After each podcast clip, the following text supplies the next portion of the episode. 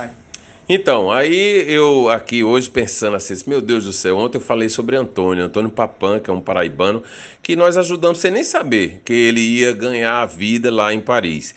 E aí o Papan, um dia conversando comigo, é, depois desse encontro, que foi revelador, eu não lembrava de jeito nenhum, é, dizendo que estava trabalhando também com receptivos em Paris. Eu disse, receptivos como? Aí ele disse: Não, eu é, recebo as pessoas do Brasil e promovo aquilo que eles querem. Às vezes eles querem passear, às vezes eles querem promover uma festa, um jantar, um almoço. Aí eu disse: Bom, eu estou querendo ir para Paris com minha família para comemorar os 25 anos de casamento. Você pode me ajudar? Eu disse: Claro. Aí o papai entrou em cena, né? Porque eu disse, eu quero uma cerimônia. Aí ele arranjou uma igreja, é, conversou com o padre. Aliás, foi uma conversa longa, cheia de problemas para poder resolver problemas buro burocráticos, claro.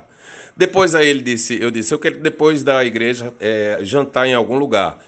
As opções, e aí a gente escolheu, e aí mandei, é, uma vez ele é, disse, ó, oh, tanto, aí eu, dinheiro, e aí recebi esse apoio logístico de um profissional paraibano que saiu daqui, é, literalmente com a mão na frente e outra atrás, e venceu lá fora. E fica o exemplo, né? O exemplo de quem quer que investe, que tem perseverança como uma bandeira, consegue.